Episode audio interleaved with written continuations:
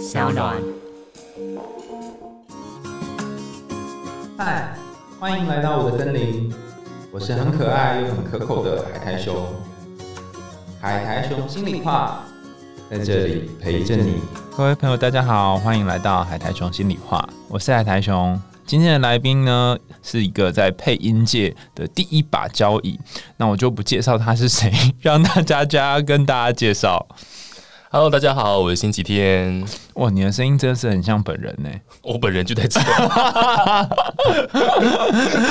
就是那个我我一直就觉得你很想要见你的庐山真面目，那后后来你是怎么把你的面具脱下来的？我后来就觉得面具很憋，很憋哦因为因为其实戴着面具讲话，它其实那个那个保义龙板，它会一直挡住声音。我后来想说，那直接拿下来好了。其实不是为了要露面，就是为了那个声音会觉得闷闷的。那拿下来有什么害怕吗？我觉得拿下来一开始包袱超重的、欸，有什么包袱？我就不习惯在别人面前露脸啊，因为之前都习惯就是对着麦克风，不是对着人啊。嗯嗯。所以其实露面之后，有一小段的时间心理压力蛮大的。啊，后来呢？就不知道摆什么脸给人家看。因为我、哦我其实是一个有社交小障碍的人，哦所以我 我习惯对麦克风，但我不习惯对人群。那你拿下来之后，有得到什么样你觉得预期当中焦虑不想要的结果吗？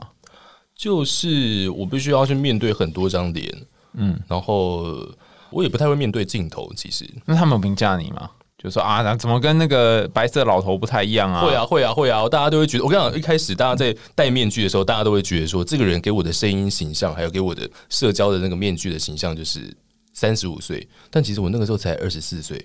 哦，所以大家以为你是一个已经有年纪的人对，大家就会有这个认知上的落差。哦。大家如果看我本人就知道，其实并不是这样。然后，因为我们来这里都要谈那个你最喜欢或最讨厌的故事嘛。然后我第一次遇到有人是告诉我说，他小时候最最害怕的这个动画，我最害怕的动画，我从小到大从来没有遇过有人跟我一模一样的。嗯我最害怕的动画叫做《一万个为什么》，不是一万啊，十万、十万、十十万，自己先说说十分之一。十万个为什么。为什么你那么怕？你是怕他的什么？应该这么说。他在片头开始的时候，他都短短五分钟一段，然后他片头开始的时候会冒很多问号出来。嗯，我在小时候很小一段时间的时候，差不多是我小学一年级、二年级的时候，那个时候我会很怕问号这个符号，但我不知道为什么，所以我在翻书，我翻到有问号这个地方的时候，我就会我就会翻到下一页，我就会避开。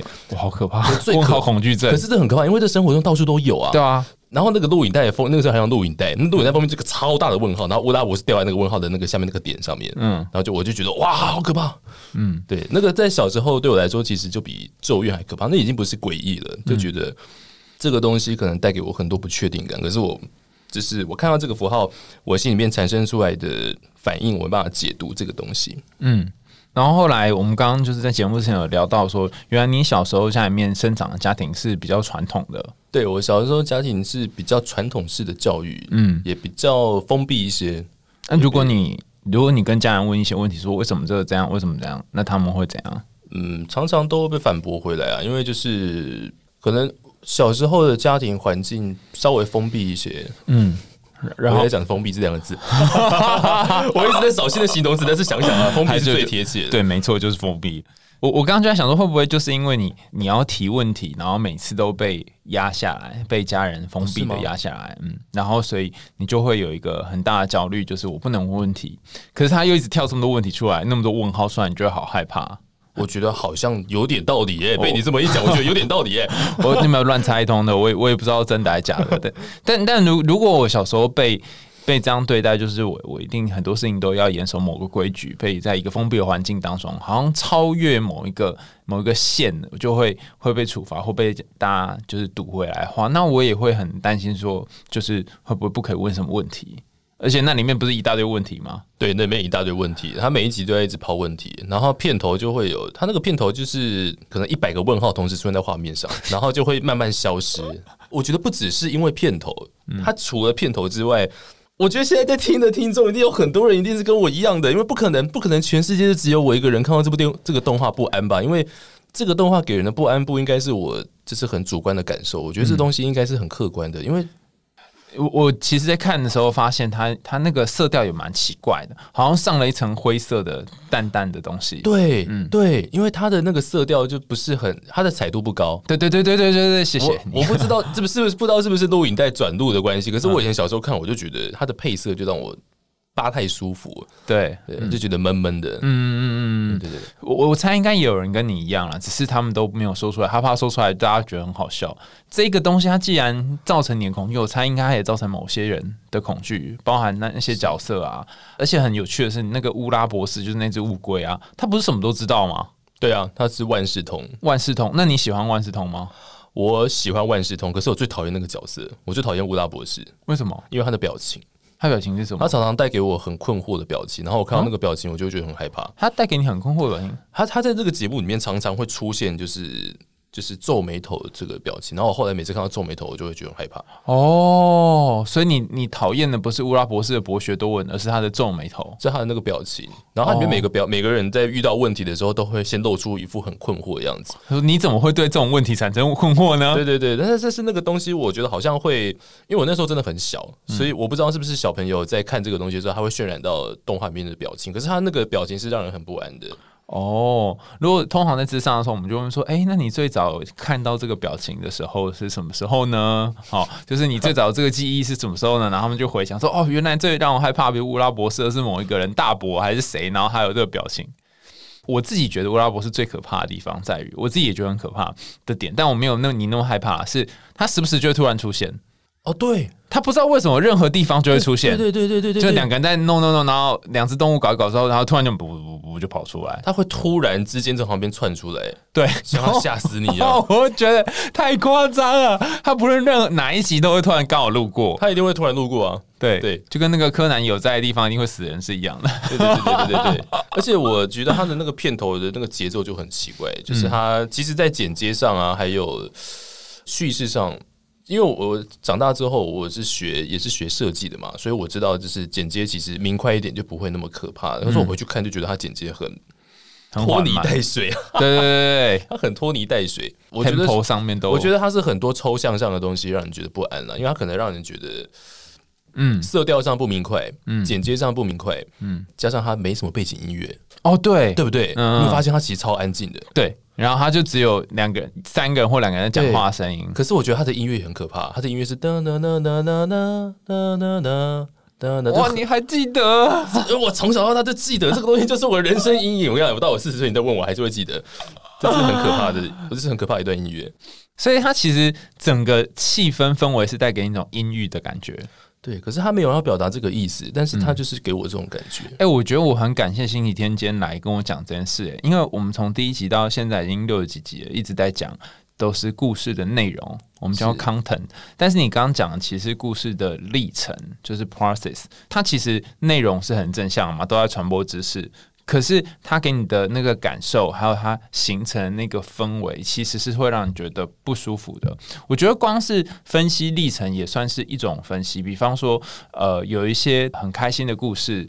但是他如果造了一个灰色的画面或灰色的音乐配乐，你就会觉得是不一样的东西，就像造了一个滤镜一样。对对对对对对对，所以所以我在猜，可能那个时候他给的那个滤镜跟氛围就是这种感觉。然后刚好我个人会怕这个滤镜，对对对对，我什么都看什么，怕什么？难怪你会很害怕。那我们来讲一个滤镜比较好的故事哈。据说你有去过这个动画的那个场景看过，对不对？呃，我有去过他这个导演拍的另外一部动画，嗯，对啊，叫做《秒速五厘米》。嗯，你有去现场看景？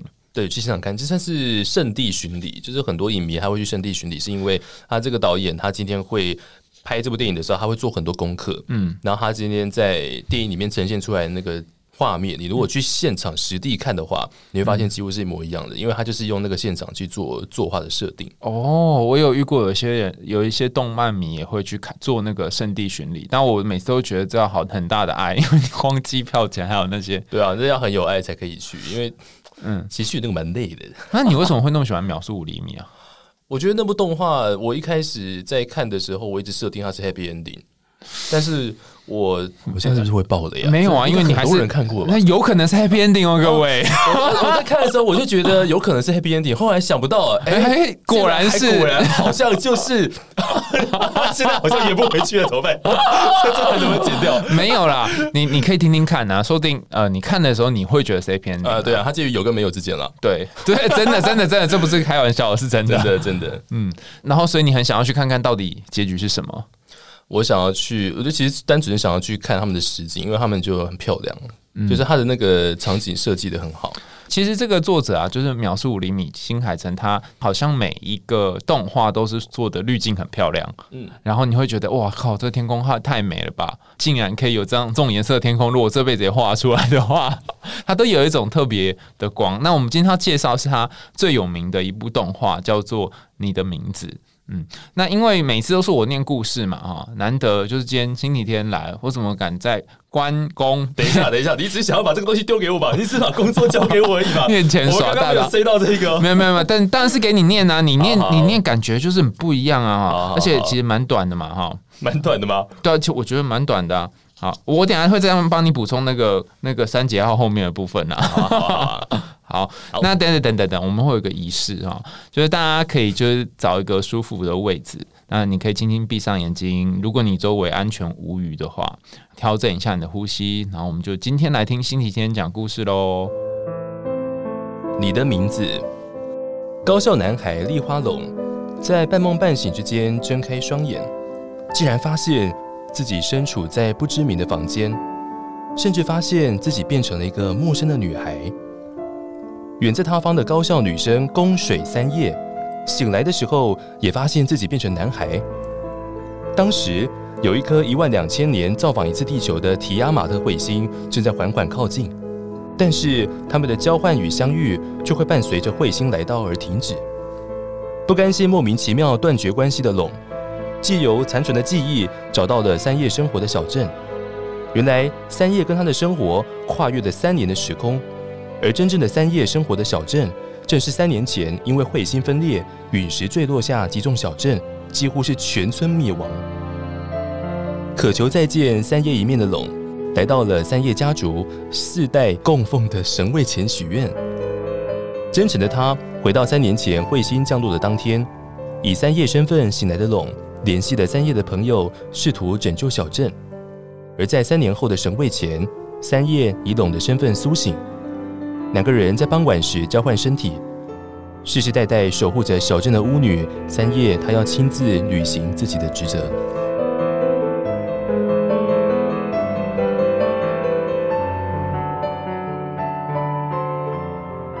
这故事其实它。因为它是预告嘛，就是讲一段，然后我把后面的讲完。因为是二零一六年的动画，就假设大家都已经看过。那如果你没有看过，你可以直接按暂停账号。当初就是他们交换身份之后呢，三叶他就他爸是村长嘛，然后去找找他爸，想说要来阻止这样灾难，但他爸不相信，所以他们就自己炸了变电所，然后引起一阵灾难。最后他赶到爸爸的办公室前面，然后彗星就掉下来了，所以也不晓得到底是。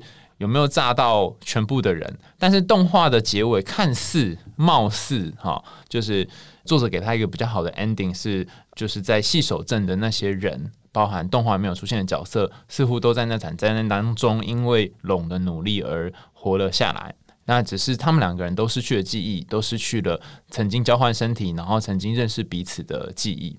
那还有一段是非常令人印象深刻的，就是他们两个人。曾经在交换身体的时候有一段，然后互相都流了眼泪，嗯，然后这一段也是很多那个当时很喜欢你的名字的人非常呃记得很清楚，然后也会觉得很揪心的一段。但不过这是网友的感觉了，那你自己看完这个动画，你觉得最深的感觉是哪哪一段呢？就这整个故事对你来说，你有没有哪一段你觉得哎好有 feel 哦？我思考一下，好，没关系。在他思考的同时呢，我也我也顺便补充一下这个这个故事哈。它看起来是两个人的相遇嘛，就是立花龙跟宫水三叶两个人的相遇。然后每天早上醒来，有些时候醒来不是每天哈，三叶会以。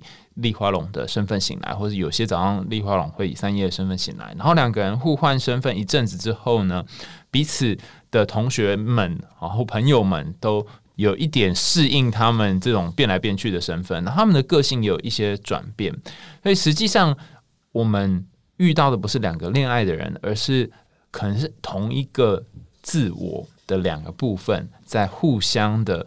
影响着，比方说，你可能生命当中有些部分是比较积极的，有些部分是比较消极的，或者有些部分比较正面，有些部分比较负面。那这两个部分，你平常就会打架，会有一些冲突。可是透过像这样子，可能发生某一件事件，或是发生了某一个你一直无法越过的坎，就像是这个片里面的那个。彗星掉下来的这个灾难一样，你开始去调和你内在的两个部分，好像三叶是比较退缩、嗯害羞，或是觉得很多事情都不敢不敢直直说的人，但是龙就是比较直接，然后呃会顶撞，然后甚至不爽就会直接讲出来这种人。那他们两个人的个性也有一个是比较细心体贴的，然后另外一个是比较粗枝大叶的。那透过这样一次又一次的交换身体之后，其实他们彼此都拥有彼此身上的一些部分。那我们就称作这整个过程叫做自信化的过程，就是你渐渐的变成一个比较弹性的你，你可以比较有 power 的去说你要的东西，但有些时候你也可以很温柔去对待别人。好，你想到了吗？嗯，我觉得他给我比较大的感受跟片段，应该是我在看的时候，我一直感受到一股遗憾感。遗憾感，对哦，你真的是对于 process 好有感觉的人哦。就是我感觉到，就是双方有什么事情，就是能做，但是或者是能达成，但是没有达成到，嗯，对自己的遗憾跟对方的遗憾叠在一起的感觉。所以你可能不确定他们遗憾是什么，可是你感受到他们有一个错过的遗憾。是 这么说，秒速五厘米好像也是在讲同样的事。我会不会是有一个技能，是看任何动画都会感受到它的负面的东西啊？不是，你应该是说，你看任何动画都会感受到它的遗憾吧？因为这两个看起来新海哲的动画虽然是没有很强烈关联的动画，但是好像都传达了遗憾感、遗憾跟错过。如果是秒速五厘米的话，它的遗憾感更重。那我问你一个问题哦，你觉得讲到遗憾感跟讲到这个呃？就是错过的感觉，你有想到什么吗？你自己人生当中，嗯，我在很小的时候，常常是一个有遗憾的人啊。我在小时候的生活环境跟社交环境其实不像现在这么理想，所以有一段时间我过得不太开心。那你有什么遗憾过吗？吃不到棒棒糖之类的吗？就小时候有的时候会想要的事情做不到，想要的事拿不到啊，然后呃。我觉得我在最小很小，差不多国小一二三年级的时候，那个时候在同才中关系不太好，嗯，所以要说遗憾的话，真的要很牵强的讲话，我觉得有可能是我那个时候吧，因为我那个时候在跟别人相处上会有一些小障碍，因为我就习惯独行侠，我是独生子，嗯，我从小就习惯一个人玩，我读到我的家人以为我是自闭儿，其 实因为我真的都不讲话，然后小时候也都不哭，然后如果是婴儿是从来不哭的，哇哦，对。我不知道这个是怎么判读的，所以所以你的配音技能是你自己跟自己讲话配练出来啊？有可能是哦，有可能边缘人本身就是，然后扮演两个角色。哎，您今天如何？哦，小时候都会自导自演，因为小时候就没人陪我玩啊。哇！就是自己一个人，就是跟自己一个人玩大富翁。对，现在听起来很好笑，对不对？那自己一个人怎么玩大富翁？听起来超可怖。就是掷完骰子之后，再再坐另外一个桌子的角落啊，然后再掷完骰子，再抽完那个机会命运之后，再换下一个角落。那你最后自己会一定会赢，因为每个人都是自己。等一下，那你怎么知道？我真的没有在逗你，真的是不是不是？我说你怎么知道哪一个？哦，因为都是你就对了。对对对，然后我可以自己陷害自己。这个太夸张了！天哪，现现在现现在听起来虽然很好笑，可是其实可以想象那个时候应该是很孤单的吧？小时候就觉得，我在很小的时候就感受到可播什么东西。嗯，对啊，很小的时候就有感受到，因为呃，我觉得应该是我小时候我的个性上比较孤僻啦。嗯，对我小时候是一个很孤僻的人，我不太喜欢跟人家讲打交道。我比起面对别人，我比较喜欢自己一个人处理跟思考事情的。哎，你是不喜欢跟人家打交道，还是害怕跟别人打交道最后不好的结果啊？第二个，我是害怕别人打。所以其实，因为因为你会我会这样提的原因，是因为你刚刚讲的是遗憾感嘛？那遗憾感在心理学定义就是你有一个想达成的事情，但是你没有办法达成，所以你就会有一种遗憾的感觉。它它必须有两段，但如果你一开始就没有想要达成，想要跟大家靠近，你就不会遗憾啦。对对，所以我说应该是第二个。我觉得哦，难怪你会有这么沉重的遗憾感啊！今天替大家那个解开星期天的那个神秘 童年的记忆，突然有种没穿衣服的感觉。那所以后来你知道这个遗憾感，长大之后人际关系还有这个遗憾感吗？哦，这个东西长大之后就解决了。嗯，为什么突然？真的，我之后我都不知道为什么。我觉得是遇到好，我觉得是遇到对的人。因为我小时候的相处关系，这身边有很多就是小屁孩。嗯，我觉得是因为可能可能就是互动上可能有一些摩擦，嗯，所以让我会觉得说我跟别人互动就会有导致这样的结果，会导致不好的结果，所以我会下意识去回避跟别人的互动。哦，然后去。作为一个保护自己的机制，我在我很小的时候，因为我小时候根本不懂这些，但是我唯一有印象的就是我小时候在很小的时候，因为身体不太好，就常常被欺负。嗯，对，那个时候也没现在现在那么高。那个时候我现在像一九零的话，我就不会被欺负了。我我小时候也常常被欺负啊！我觉得我常常说我在常常在节目上说，就是我大概小学五六年级的时候，有一段时间会被我是因为太胖，然后被大家霸凌。然后大家就会说人这胖子啊怎样之类的，然后我就还有一阵子就很觉得很难过，回去看那个天空的云朵，就想说啊，人生怎么这样？很小就开始在想这些了。你小时候会被天空云朵影响吗？我小时候会觉得我很想要看看云，然后看看下面，然后如果想跳下去看会不会死掉？没有跳的原因是因为我怕我会压死别人，害死他。哦，你好有公德心哦。对啊，我就是因为太有公德心，所以才没死，你知道吗？哎，那说到这个啊，我小时候其实很好笑。我我其实发现我这个人的人格塑成啊，嗯，其实有很多东西都是被影响的。嗯，呃，我是金牛座，嗯，然后我在很小的时候，我在小一、小二的时候，我在我家附近的文具店买到一本口袋书，嗯，那本书就是写金牛座的各种幸运指南。所以呢，然后呢，我在翻，然后因为我我那个时候小时候我就相信这个东西，我一直以为星座这个东西就是在很小的时候，呃，我我一直以为这个东西就是代表我，我必须要跟着这个走，我把它当成一个指南。然后 它里面就写什么呃，金金牛座的那个呃幸运色是什么颜色？宝蓝色。然后呃幸运手环就是蓝宝石什么的。然后幸运数字，我就被它影响了。嗯，所以我到现在我最喜欢的都是蓝色，但是是被那本书影响。那你根本不知道你真正喜欢的颜色是什么？对哦，可是我现在我是打从心里面喜欢蓝色，但是我真的要追根溯底的话，我第一次喜欢蓝色就是那本书翻开的一瞬间。没关系，这研心理学研究显示，就是这世界上在最多人喜欢的颜色就是蓝色啊！真的吗？所以就算是就算你是一个一介平民路人甲，那你喜欢蓝色几率也是最高的。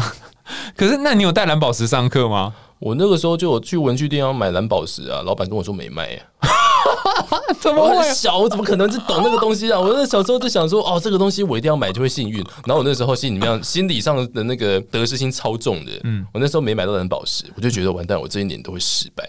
我在很小的时候就有这种很重的得失心，然后那本书就每天就翻到烂，放口袋里面。哦，那他以后跟你说你会遇到谁什么之类的，他就会跟我，他就会讲说什么呃，今年什么时候遇到什么事情啊？嗯，对啊，我就一直被他影响。嗯。虽然跨越了这么多年，但是我后来发现，跟这个故事，你你的你的故事跟他有一个像的点，就是好像都被那个命运这种东西然后吸引，就说我我是不是会变成某种样子，或者我注定要如何？可是你现在长大之后再会去看，你是觉得很荒谬吗？还是你觉得你依然相信命运？你说小时候看星座书的我吗？还是就是现在你还相信命运吗？我现在还是相信，其实我是相信命定论的。哦，嗯，为什么？很惊讶对吧？对啊，我超惊讶的，超惊讶对吧？嗯，你你相信命定论的什么？呃，我相信我们都是在沿着轨道走，就像那个彗星一样，我们都在沿着轨道走，然后什么事情什么时候会发生，都差不多定好了。哇！可是我要做的事情要赶快做嘛？只要不要让自己死掉就好了。哦，自己的轨道走，然后做我想做的事。哎，没有。可是你的名字里面那个彗星，它很特别，它本来是一条嘛，然后它分叉成两条啊。所以那个分叉两条，你也觉得是命定，刚好会会分成两条。那可有可能是 random，立刻就被说服的，是打自己的理论，对自己自己就立刻被说服。那你会相信最后那个细手镇有被救回来吗？其实我愿意相信他会被救回来，因为我是一个，我我还蛮希望看到电影是有好结局的。我我很久以前跟一个作家有也有合作过，然后他跟我讲过一个秘密，他说那些你觉得好像是注定的事情啊，然后你觉得应该无法改变的事情，可是你你还是会想要来知道。怎么样才可以改变的话，那就表示其实你内心深处是希望它不是注定的。所以就是说，虽然你虽然你是相信命定论，可是你多么希望这些这一切东西是还是可以改变的。就像是你相信这个故事，你的名字的故事最后的结尾是比较偏向好的这边。嗯，当然也有可能作者他有安排了一些结局啊，让我们会感觉上比较正面一点。嗯，那你觉得他们两个最后会见面吗？我觉得他们两个会。嗯，但我我我我又我又比较悲观一点，我觉得他们只要开始谈恋爱之后，就会发现世界上并不如他们想那么美好。他们知道遇到问题还多着呢。对他们只是一开始交换身体的时候会互相摸胸部跟鸡鸡而已，但是之后 之后就会发现，哎，好像不是只有这样子而已哦。这会会有很多问题哦。对，因为他们没有真实的相处过。对啊，对啊，就只是交换身体，然后进入彼此的人生而已。他们就是互相利用对方的。那种被你讲的好黑暗哦，糟糕啊！我们是一个正向温暖的节目，被变得很黑暗。我们可以用正向温暖的语调来讲啊，他们就是互相利用彼此的身体。来做一些想做的事情。我靠，你好强哦！有没有？你真的氛围很很很会渲染呢？真的吗？对啊，你其实文本上是很母汤，对，超母汤的 正正向的互相利用。哎呦，哎，我学不来，好难哦。好，今天我们没有仔细分析这个故事原因，是因为今天很不容易星期天来，然后我们想要谈的是这个故事的氛围。然后我以前也以前也写过，就是你的名字的这个故事的分析，所以有兴趣的话可以上网去看这一个故事它的细节。但是我觉得今天星期天刚好来，然后也讲到一件很重要的事情，就是我们看一个故事，不是只看它的文本，而是它那个氛围也蛮重要。比方说你提哈提到的是那个遗憾的氛围，然后大家也可以想想看。对你来说，就这一整个故事当中，你最明显感受到的氛围是什么？那或许就跟你过往的一些经验，或是你在意的事情有关。像星期天就想到他的一些过往的人际关系的遗憾，然后还有他命运有关于命运这件事情。好，然后下一集呢，我们就会呃一样会来一个海苔熊信箱，然后请呃星期天跟我们一起来分享。那我们就跟大家说再见啦，大家下次见喽，拜拜，拜拜。